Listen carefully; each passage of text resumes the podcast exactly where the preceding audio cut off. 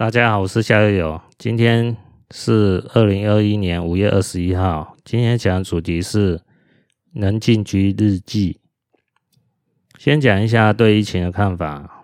在十九号的时候，全台疫情警戒升到第三级了。那这种情况，我之前上一集就讲过嘛，哦，一点都不意外啊。那挑战才刚刚开始啊。大家做好心理准备喽。好，那时候我说我的看法就是非常不乐观。那这种不乐观的说法也不是只有我说而已啊。我看有一位急诊医师也有说啊，疫情趋势不乐观。那其实只是大家不想把话讲得太难听而已，讲得太难听哦。又怕是说哦，我们这伟大的政府哦，会好好关照我们这些可怜的弱小百姓。哼哼哼哼，啊，我这是惨笑啊，可怜，唉，说真的哦，今天会到这种情况，不是没有任何征兆。我想是说，身处于在台湾的哈，台湾人哦，或多或少都有这种感觉。这个征兆都是一步一步显现出来的。哦，我有上网，大概又把它收集一下。哦，从二零哦一六年开始嘛，对不对？哦，就是蔡英文上任嘛，第一任开始嘛。那时候就开始有一些很奇怪的政策举动，都逐渐浮现出来。啊，比如讲砍七天假，然后还有啊走私烟哦，那个叫做超买，还有网军哦，还有大内宣，很好笑。中共的啊，在国外的宣传机构叫大外宣。而在台湾呢，哦，民进党的哦那些友好的媒体呢，嗯，有些人就叫他是大内宣，宣传政府的好啊，隐藏政府的恶，还有进口来猪嘛，哦，那时候好像是马英九的时政府的时候，啊，都说你马英九啊，不要进进口来。莱克多巴胺的啊，哦，哎、那蔡英文上了二零二零后，哎、进口莱克多巴胺的猪了，然后大家都很好奇，那你跟美国谈交易，你换到了什么？对不对？你既然要有一个进口嘛，那我们是不是得到什么东西嘛？对不对？又说不出来，那我好像没看到一个人实质的。你不要说是什么那个美军啊护台啊什么的，那跟那莱克多巴胺的猪哦，我跟我个人看法没有什么相关性啊。美国不可能为了一个猪哦来保护台湾呢，那不是很好笑？哦，美国那当然他来台湾这边哦，台湾海峡啊军舰啊，哦护航什么之类的啊。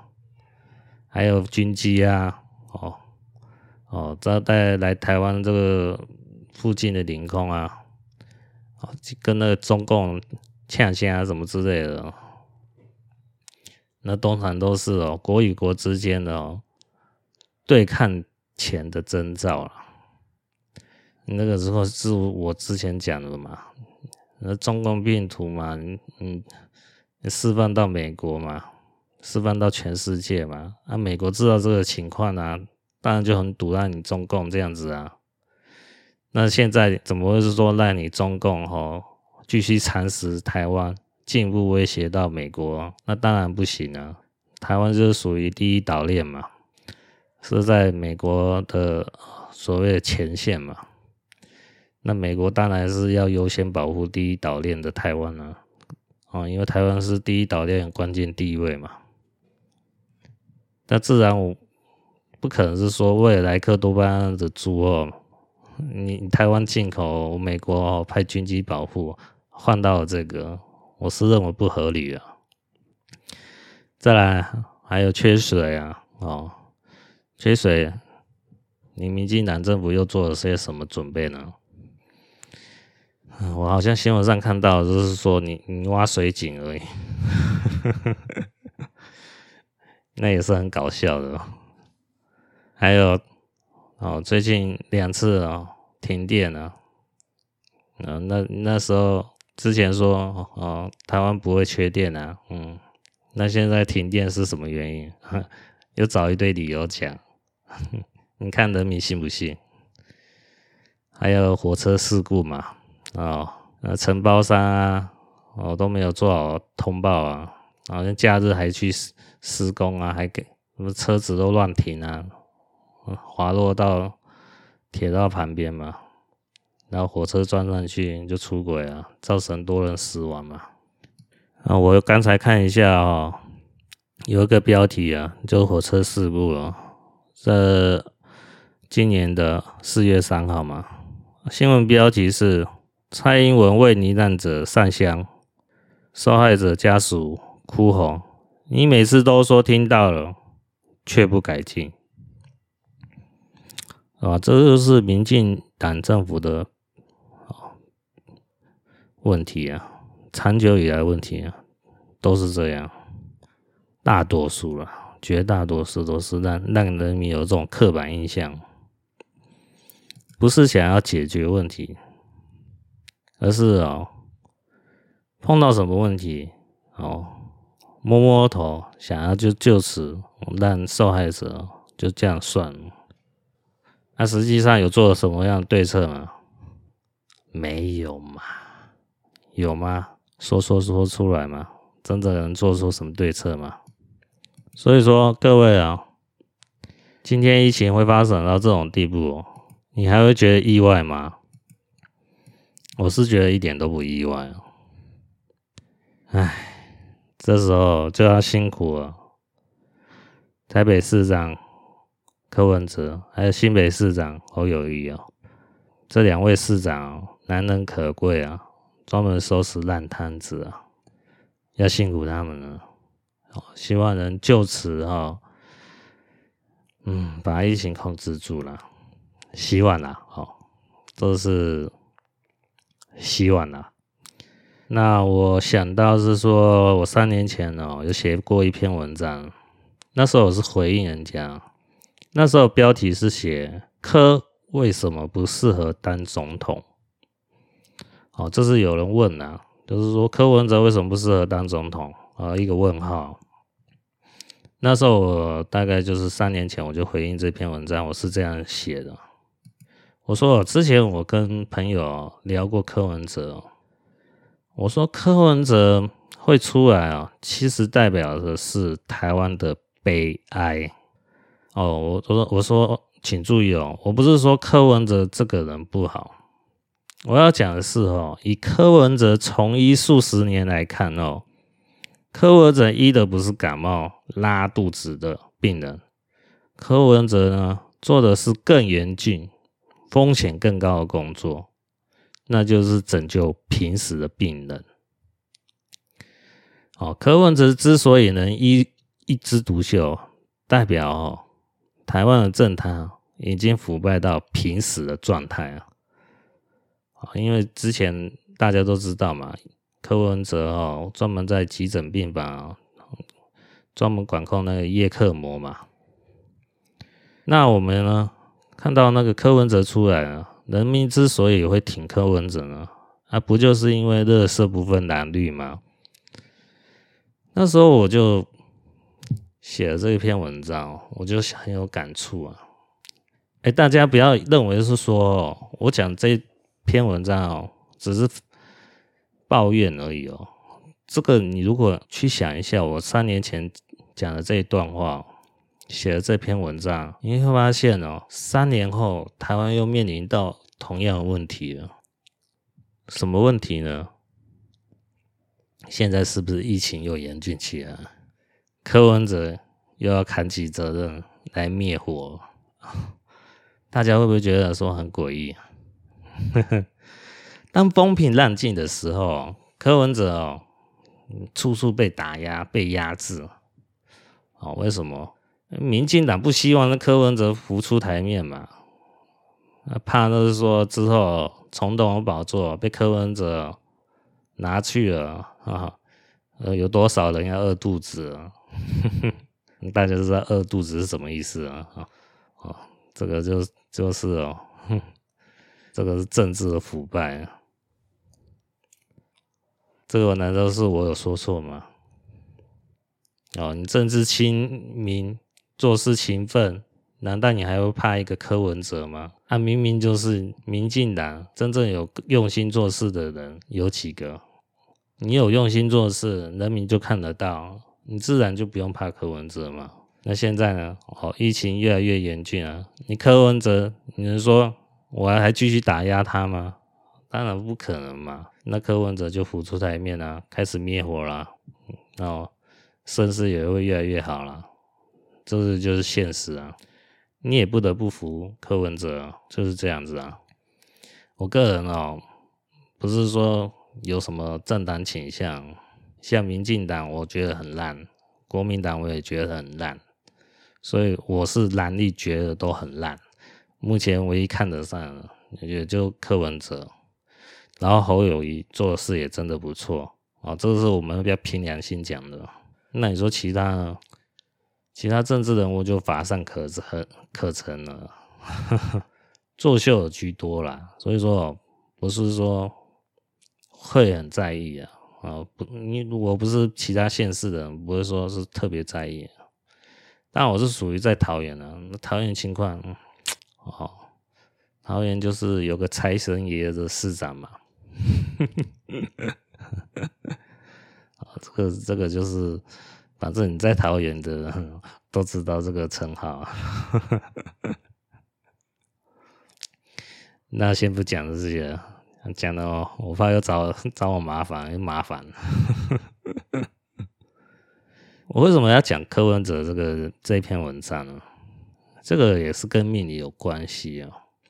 这要怎么讲呢？我大概大概十年前呢，吼，有看过一位呃网友，他是英文字母英文字母的网友，哈，那个开头是 J 哦，A B C D E F G H I J K 的 J 哦。J 开头网友，我印象中哦，他写的文章，他有讲到有一个观念哦，他是讲到是说八字有一个循环的观念。哎，我觉得这个观念，我在我人生体悟中哦，就发现这个有是有它的道理，我觉得说是可以运用的，大家也是可以去慢慢去体悟了。哦，这怎么讲呢？哦，这是这个人生的循环嘛。那八字不是年月日时嘛？哦，年月日时也可以看成春夏秋冬嘛。哦，这是一个循环嘛，自然的循环嘛。春天过的是夏天，夏天过的是秋天，秋天过的是冬天，冬天过的是又来了春天。它是一个循环。这个循环模式啊，就我刚才举柯文哲的例子哦，大家都可以知道嘛。哦，那时候。柯文哲要选第一任哦，那个台北市市长的时候是跟连胜文对抗嘛。那时候柯文哲还没有跟民进党撕破脸嘛。那时候民进党是把柯文哲当素人去对抗国民党哦的连胜文嘛。那那时候就是塑造出柯文哲清新的形象嘛。那时候柯文哲就胜选嘛。胜选以后之后。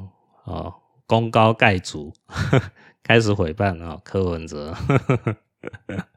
哦，我印象中哦，就是什么四大运之后办得很成功嘛，然后开始是说有些传闻就是说哦，四大运哦，哦，就是有抢台湾旗嘛，那是是不是你柯文哲搞出来的啊？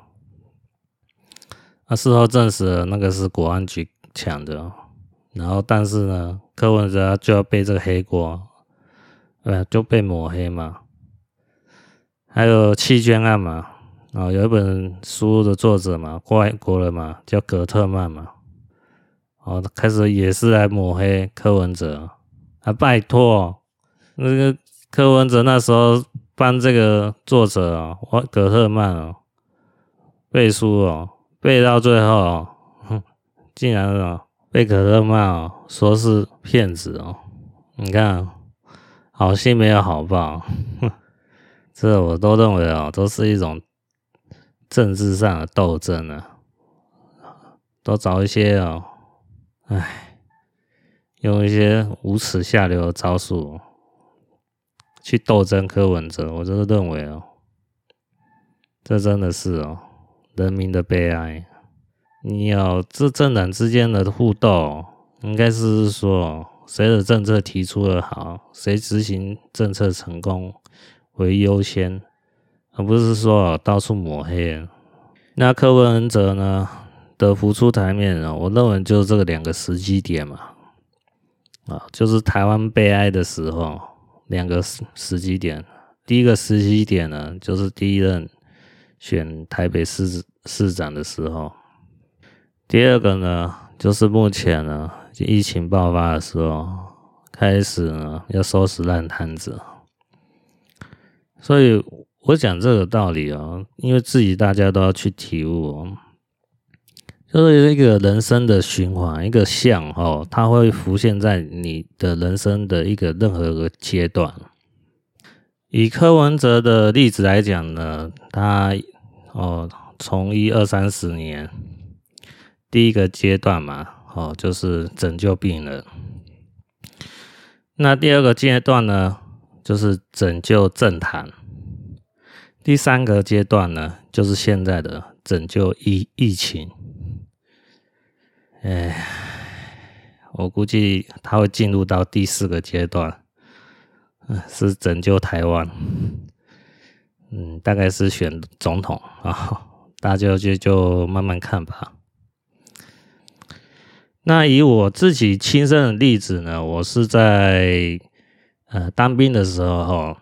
我那时候是当义务义务役的士官嘛，那时候因为勤务交接哦，跟我上一任时间很短，所以我那时候承接那个义务役士官的时候，我做业务室嘛，那勤务倒是蛮繁重的，而且没有一个头绪嘛，交接时间短，你就不知道该怎么做嘛，有有一些东西你就要慢慢摸索出来嘛。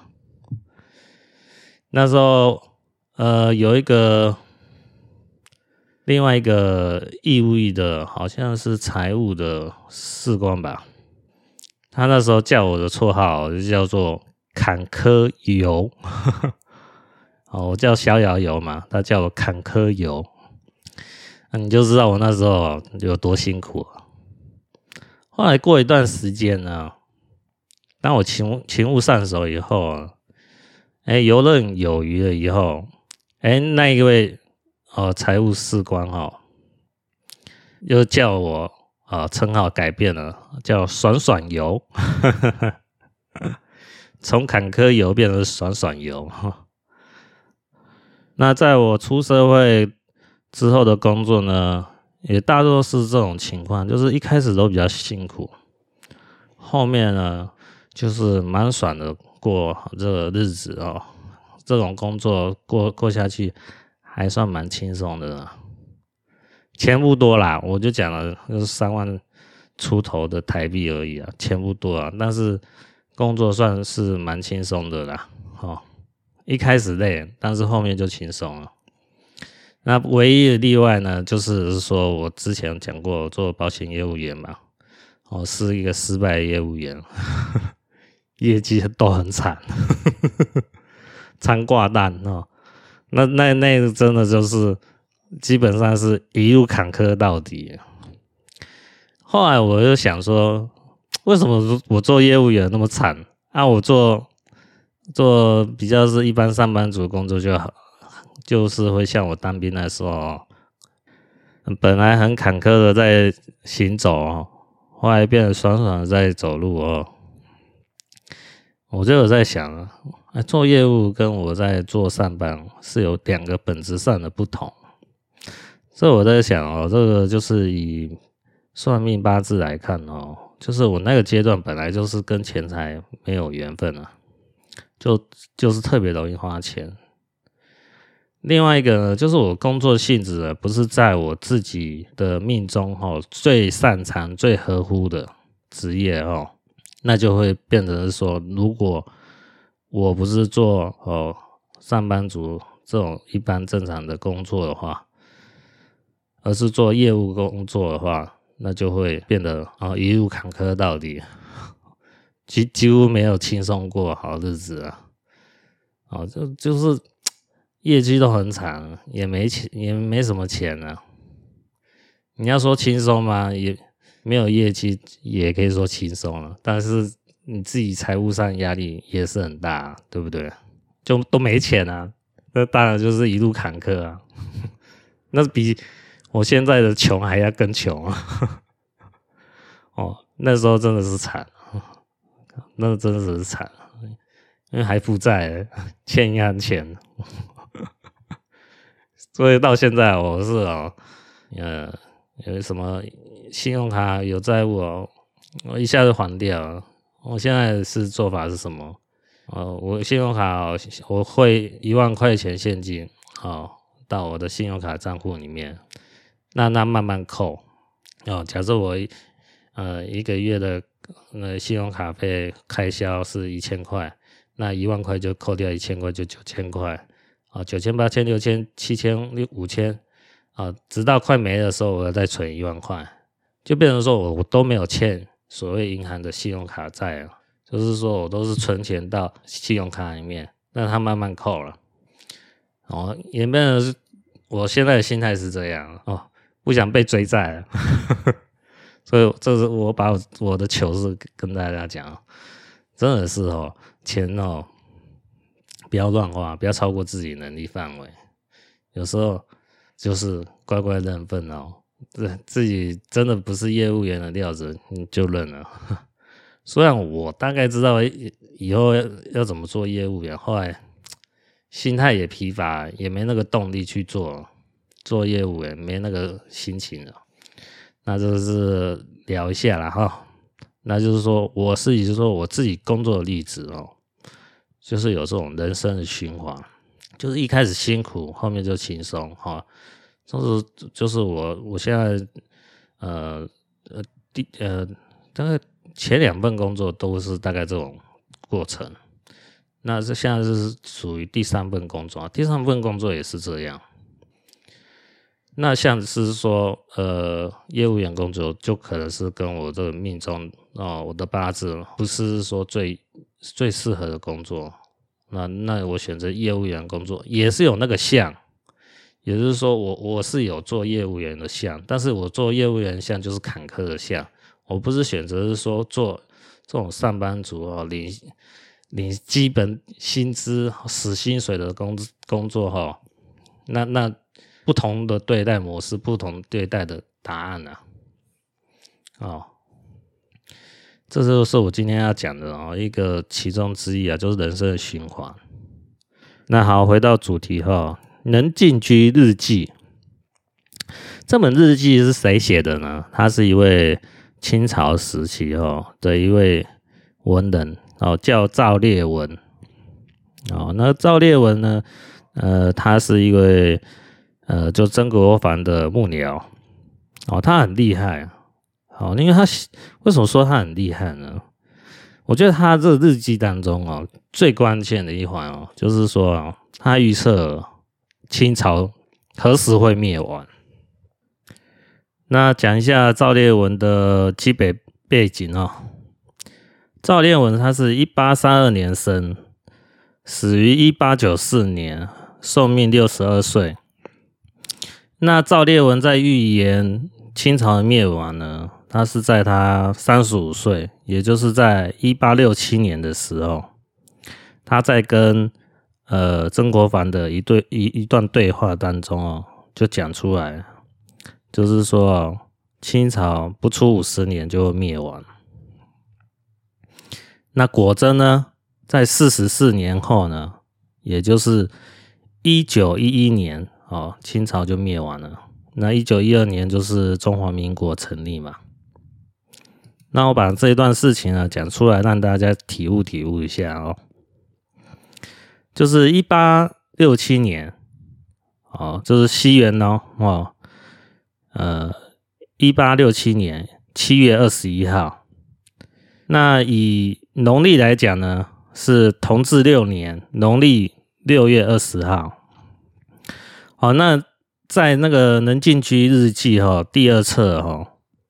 呃，就是岳麓书社出版的哦，它是有呃重新编排过的那个日记啊，在第二册上就找到这段文字啊。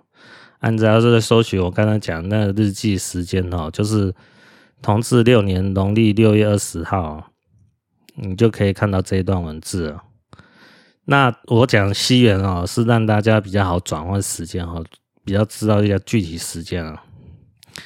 那能进居日记哦，他本来就是用他自己的书写方式写下来的，那个都比较像草书啊。那草书这个东西哦，有时候比较比较有点个人个性化哈，写下去哦。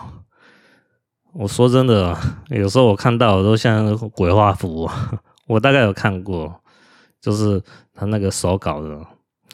最初的是他的手稿书哦，出版，那真的是哦，看不下去啊，看到就想丢掉 一盘，不想看。那是说呃，在中国大陆哦，这个岳麓书社哈，呃，是蛮蛮感激他哦，他把它重新编排过哦，那就请好几位那个高学历的哈，具有国学背景的人，把他这个。字后重新翻译一遍啊，就是你要把这个字再重新识别过，要要懂草书嘛，然后再把它写上去嘛。那个，因为它里面哈，它还涵盖了一些像呃焦氏异林哦，那他也是很重视这本书哦，就是我我之前提到过好多次嘛。那我也讲过啊，我那个推背图也是有参考这个焦氏异林来辅助来推论嘛。那还有他还会用呃六爻，也就是文王卦哦，来解决他一些呃在一些重大事情时间点的时候不知道该怎么办的时候，他就用这个事情啊、哦，就是用卜卦来问事。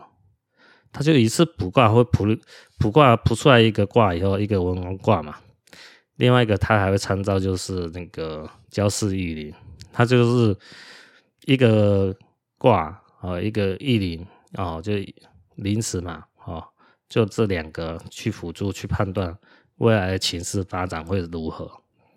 那我也一讲到哈，我之去年嘛，我是有买那个呃文王卦的教学的函授嘛。那花了三万台币嘛，就是为了想说哈，我要看这个能进居日记哦，看得懂他那个文王卦写的内容到底是什么哦，去辅助判断，这样看会看得更轻松嘛。但是我就讲了，我又偷懒啦，啊，因为大部分时间还是回归到像我在复习我在国中国八字师傅教的内容了。啊，文王卦就以后有时间有机会再。说拿出来复习了，好，回到重点哦，回到主题，在一八六七年七月二十一号的时候，哦，赵烈文是三十五岁，那时候，嗯，是在晚上的时候，大概是在晚上七点多到九点，哦，这个时间点，那曾国藩呢是。呃，赵烈文的老师。哦，他是他们也是有那种师徒相称呐哦。那主要是赵烈文是做曾国藩的幕僚，但是呃，因为曾国藩应该是年纪都比赵烈文大嘛，那他们以师徒来相称，所以说是在晚上七点到九点的时候呢，曾国藩去找呃赵烈文哦。聊八卦啦，就聊天嘛。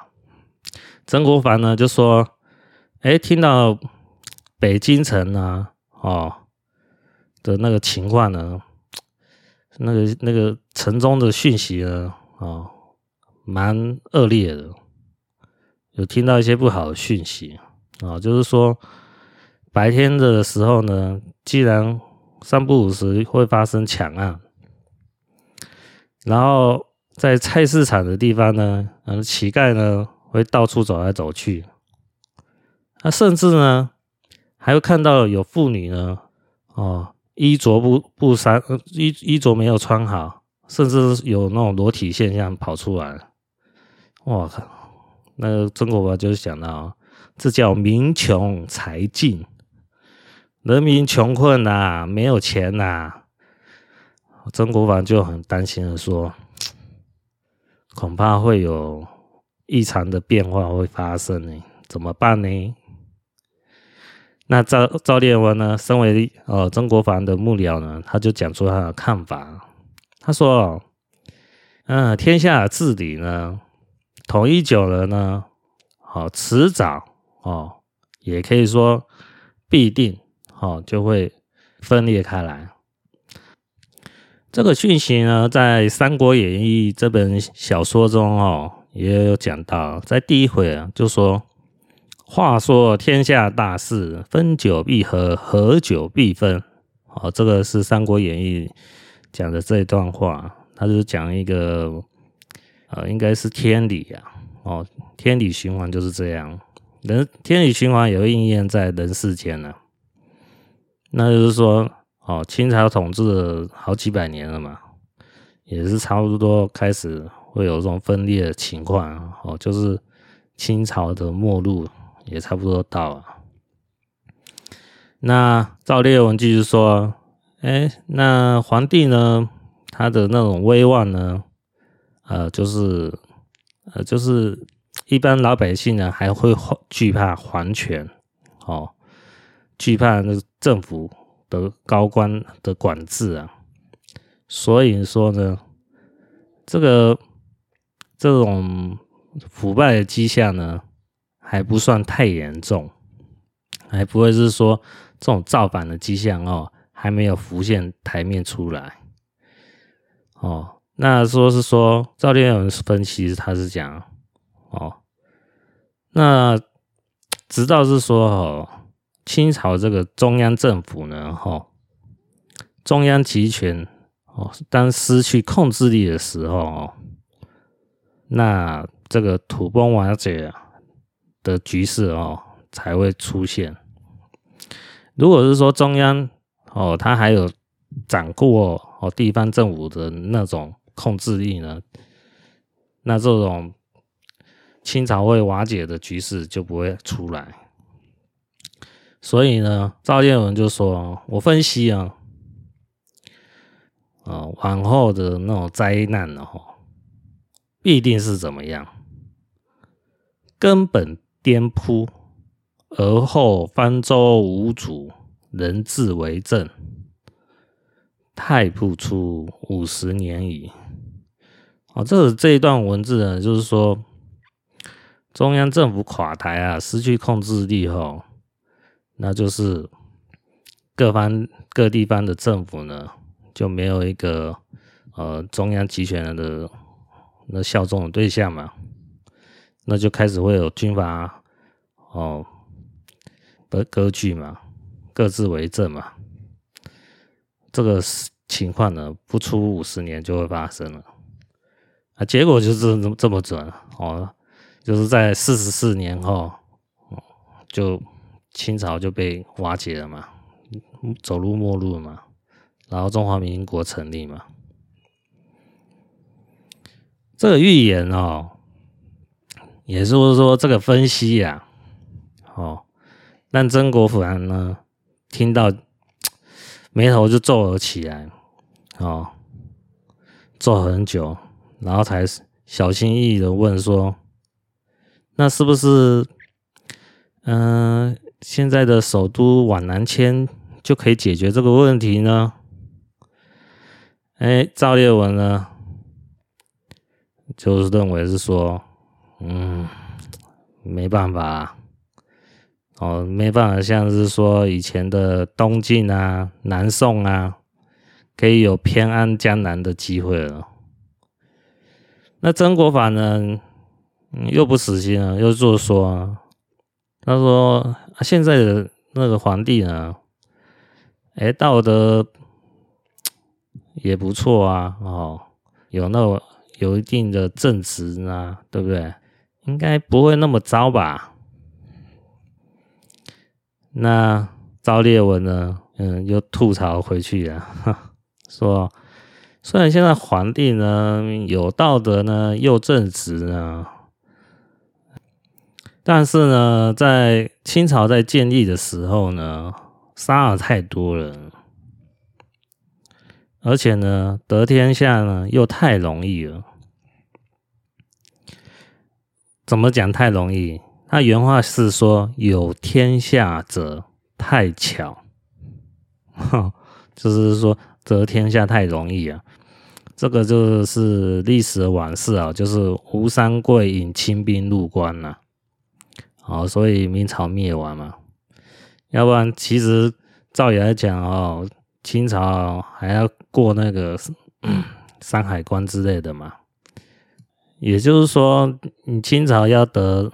哦，中国这天下也要在山海关这一关呢，死了一定的人数啊，哦，你才能说过了这个山海关嘛，哦，打败山海关的镇守人员嘛，才能顺利入关嘛。还没想到呢，吴三桂呢叛敌嘛，叛叛变嘛，所以呢，诶，清朝呢很顺利的过了山海关，哦，就得进而得到天下嘛。哦，就明朝灭亡了，就清朝建立了。那赵烈文看法呢？他是说天道难治，善恶不相言。哦，现在的皇帝呢，他的道德呢，嗯，可能也没办法说可以依靠啦。哦，就是说现在皇帝的道德呢，很难阻止现在这种土崩瓦解的局势。也是说，这个局势呢，已经开始慢慢浮现出来了。哦，就是清朝灭亡的局势，已经慢慢浮现出来。你不能是说我皇帝有道德就可以阻止这个情势。其实这这个局势就是各方的政府的哦，地方官员的腐败嘛。所以你变成说，你皇帝强就可以解决这个问题吗？不行吗，因为这个问题很大。那这个就是一个哈，他分析哦，清朝灭亡不超过五十年的原因。哦，那我为什么要讲？是说，呃，《能京居日记》哈，赵烈文评论是说，嗯，像这个清朝灭亡不超过五十年，就是其实也是要呼应上一集讲到中共哦即将灭亡的趋势，我也是这么判断了。哦，你像刚才讲到嘛，赵烈文分析哦，清朝它会灭亡哦，它有两个大弱点哦。第一第一个弱点就是一开始杀了太多人哦。第二个弱点呢，就是说得天下太容易了。哦，那就是吴三桂引清兵入关嘛。其实这个棋势哈，你放在中共来看啊。你会发现，这也是很惊人的巧合，很相似。这怎么讲呢？其实共产党跟国民党在对抗的时候，共产党本来就要快灭掉嘛，啊啊，灭掉是最后还是共产党灭掉的惨状是怎样？哦，延安大逃亡嘛。本来哦，共产党是会被灭掉的，但是呢。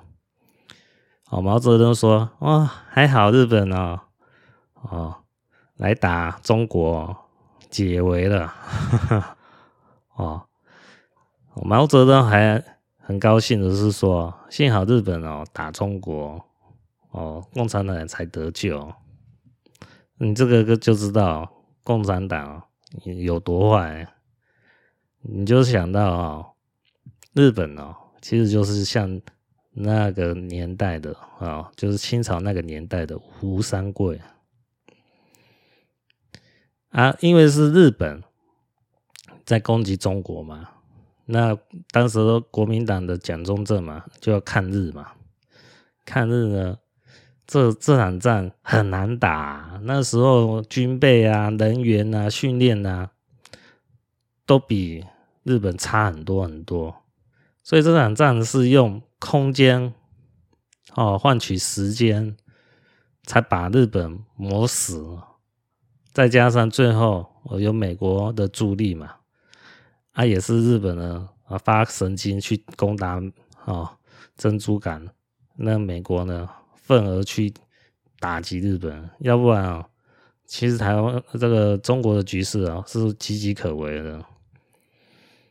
那大家要想啊，在那个年代里面，这么混战混乱的年代里面，会不会有贪污腐败？一定有啊。大家都想说趁趁机会捞一笔啊，好好找个退路，逃脱这个战场啊。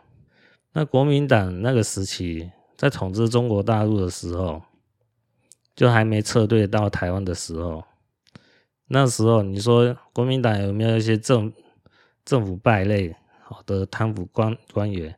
也一定有啊。那时候他一定会引起一些民怨嘛，但是没办法。有些人呢，他是会贪污，但是他会做事嘛？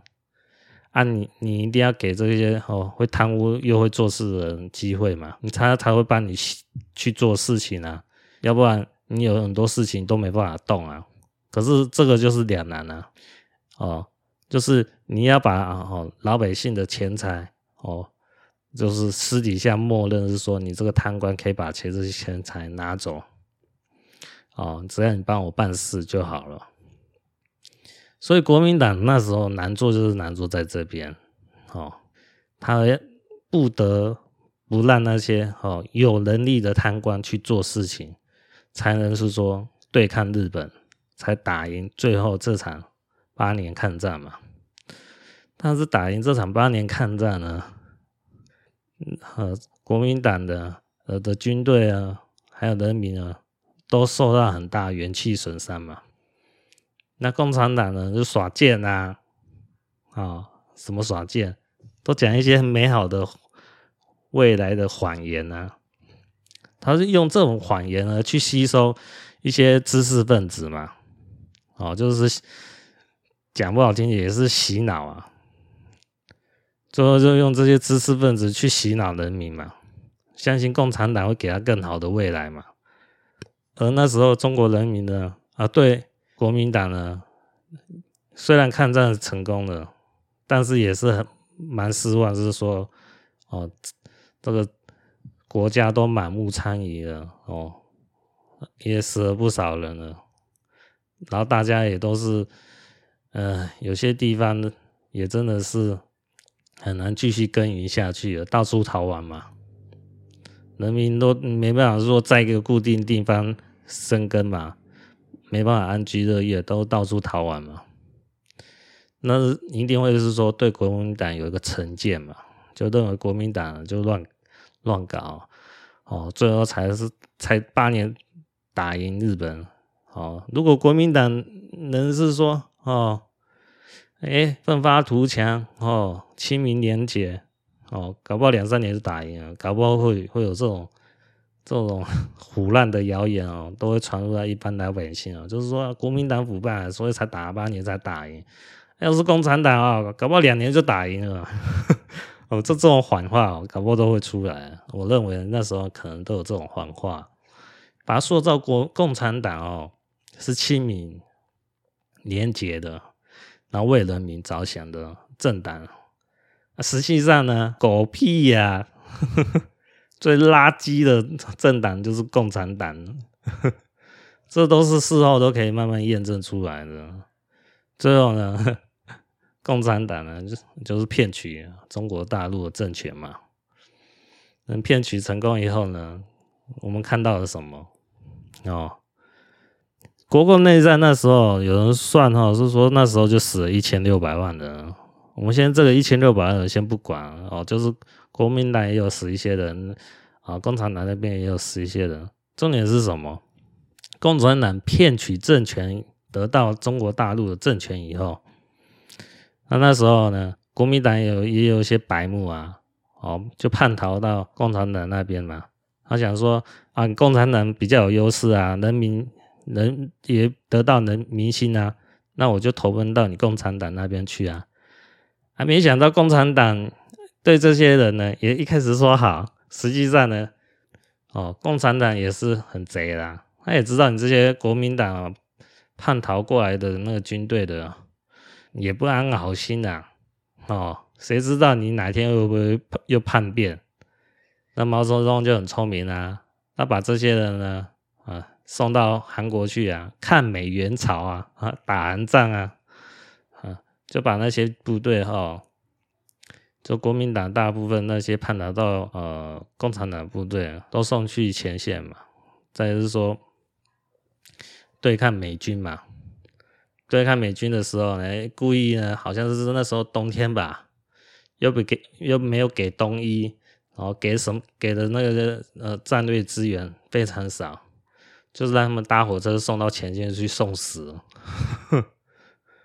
结果死了一百万人，大差不多了，战死、饿死、冻死，然后人家是这样有算过，大概可能就有一百万人。然后之后共产党嘛，什么大一大跃进啊，哦反右啊，文革啊，哦还有六四啊，林林总总加起来，死了搞搞不好加加哦，大概可能就有七千万人。所以共产党它的寿命它会异常的短，它不会说像是呃清朝，清朝的寿命它还有大概两百多年嘛，对不对？那共产党的寿命哦，我估计不会超过一百年。现在是七十年的寿命，对不对？一九四九年嘛，哦，到现在二零二一年嘛，呃，就七十一二年了嘛。估计是不会超过一百年，那可能最近几年哦，它就会很快就崩盘了。崩盘以后，就是看它是到底是会以什么样模式哦，谁会继承那个共产党的那个招牌哦，继续苟延残喘。就是它这整个局势的变化，我认为改朝换代大概要一百年，这是大家哦可能要有一个心理准备啊。那也就是说，我说。之前我有劝那海外华人嘛，你自己因为可能会受到这种中共病毒啊、新冠病毒的波及啊，也就是外国人啊对华人啊、对黄种人呢都会有一种敌意啊。这种敌意，就是说大家哈，你说外国人都知道这个病毒是共产党示范的时候，就怀疑说你这黄种人、黄皮肤的人是不是共产党的？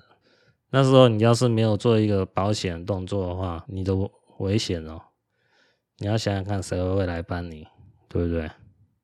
所以我是劝海外华人哦，有能力的话，趁早捐钱给那些灭共机构啊，哦，就是那个郭文贵先生讲的那个新中国联邦啊，还有法治基金啊，这是我的建议哈。然后还有现在疫情的时候呢，一定要去关注。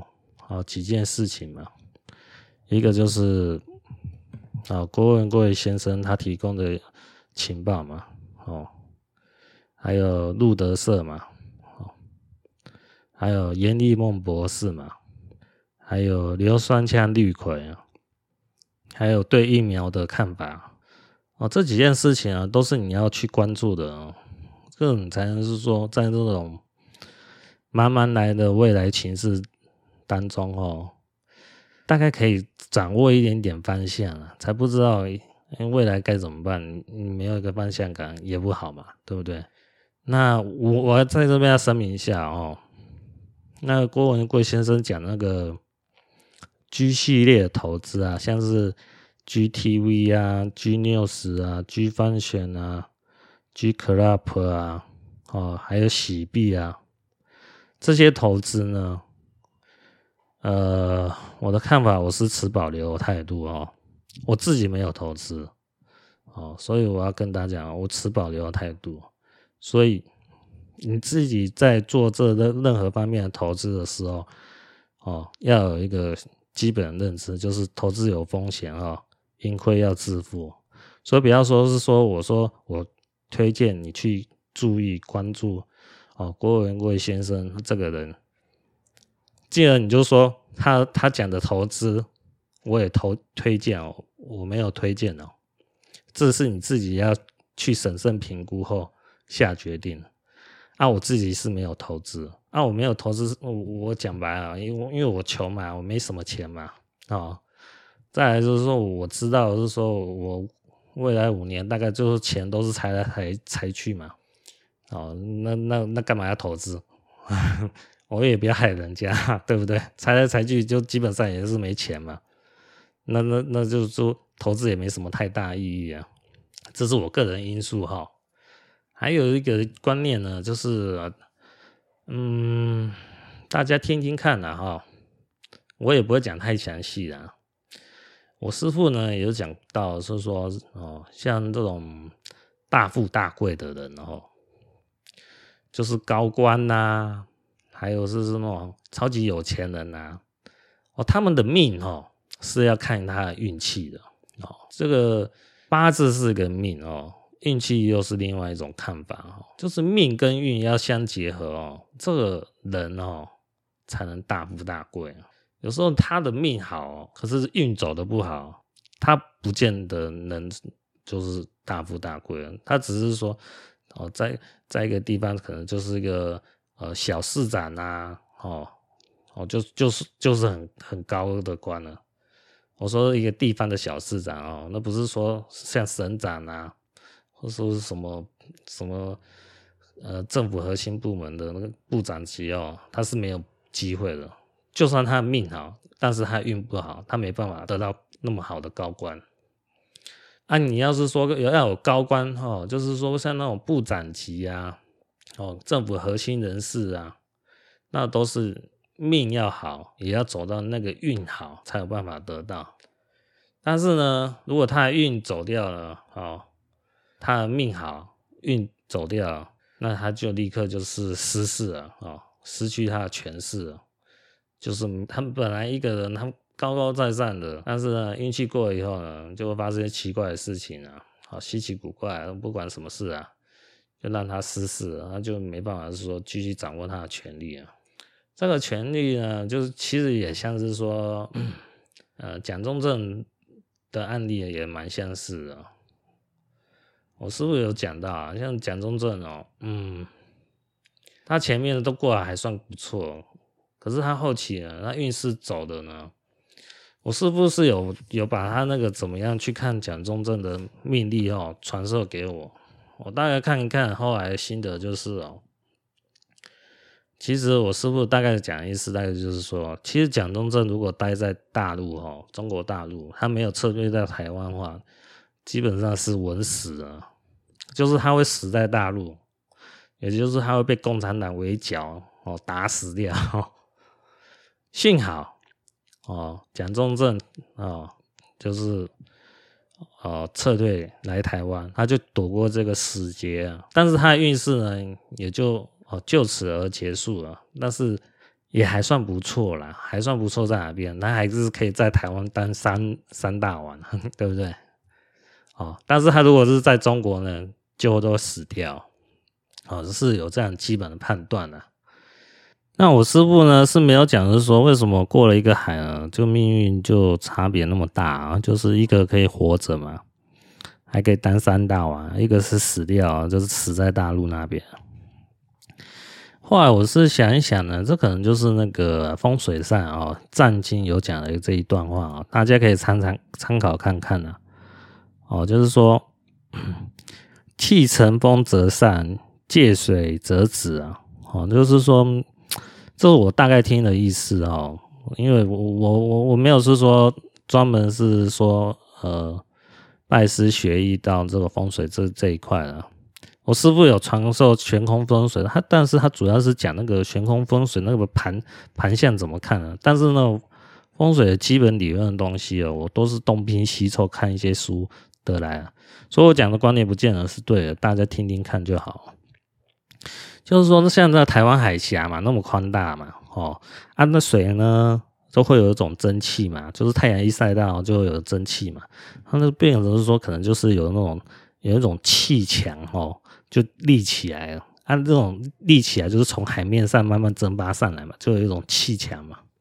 那这种气墙呢，就可以阻隔到，就是说在中国大陆哦，它那个那个气运哦，就可以挡住，就像会有一个结界啦，哦，就是一个结界，就是台湾海峡就是一个结界，把中国大陆给包包起来嘛，哦，就阻隔开来。就是说，像蒋中正他本来要死在大陆呢，但是他因为他是。脱离了大陆，所以他那个衰气呢，也就挡在是说挡在中国大陆那边，挡在中国大陆呢，他又在台湾哦另立哦新的基地嘛，所以还可以当一个三大王嘛，哦这个好在是好在这边，但是呢，这个这个情况是好，不是说呃，像有些人出国哦，或是说呃，就是移民到别的国家。那都是好事，不见得哈。就是他为什么出国？有些人是好像看一些新闻有讲到，是说出国以后他反而变很忧郁了。哦，就因为忧郁很很很正常啊，就是他运势也变很差，或是反正就都很不自在啊。哦，就是这种忧郁的情况发生。呃，这个就是可能是说，他就没办法是说他承接。啊，就是他出国前，他，基本上能出国的人哦，一般经济条件也应该还算不错了哦。哦，那他他他才会想要出国嘛。那另外一个就是说，在原来国家混不下去了，过得很难过哦，才会想要出国嘛。那有些人会忧郁呢，基本上呢，可能是我偏我猜测啊，哦，就是你在原来国家过得还不错，然后经济条件不错了。然后才想要移民，可是没想到移民以后，发现，哎，有些人就会觉得说，啊，吃的不习惯啊，然后碰到外国人又不是讲中文，大部分都是讲英文嘛，或是可能讲一些西班牙文啊，那些都不大相关的嘛，哦，跟自己中文是，呃，根本无法沟通嘛，啊，有些人就可能会开始忧郁起来，他想说，本来以为经济条件好，出国。哦，会更好。那没想到是说出国以后，反而经济情况虽然还不错，但是各方面都觉得很不自在啊。那这是什么原因呢？我猜测哦，就是你在国内原来那好的气场呢，那因为你出国嘛，那已经隔不知道隔多远了哈、哦。那距离隔了多远，或者是说你已经有重重的海洋哦阻隔哦，那什么太平洋嘛，哦。哦，那种阻隔啊，你说啊，假设我是在台湾，我跑到美国，那不能已经是那么那么大海嘛，太平洋那隔那么远，那我在台台湾这个气运哈，本来好的气运呢，哦就没办法去承接到哦美国那边去了，哦就被阻隔到，阻隔掉，所以变成说。会，你原来以为你自己很好运才能出国，但是没想到出国后反而不是那么顺心哦，就是没办法去承接到原来在台湾这个气运，所以会过得很不自在啊。这个就是我提出来的一些小小看法，大家参考看看。那也不见得是对啊，因为这种风水的东西哦，很多东西都是秘而不传的，你没有拜师学艺哦，一般人也是不会。把这种真话讲出来啊！我只是哦得到片段的哦资资料自己揣摩出来，提供给大家参考看看啊。那好，今天就讲到这里，下集再见，各位拜拜。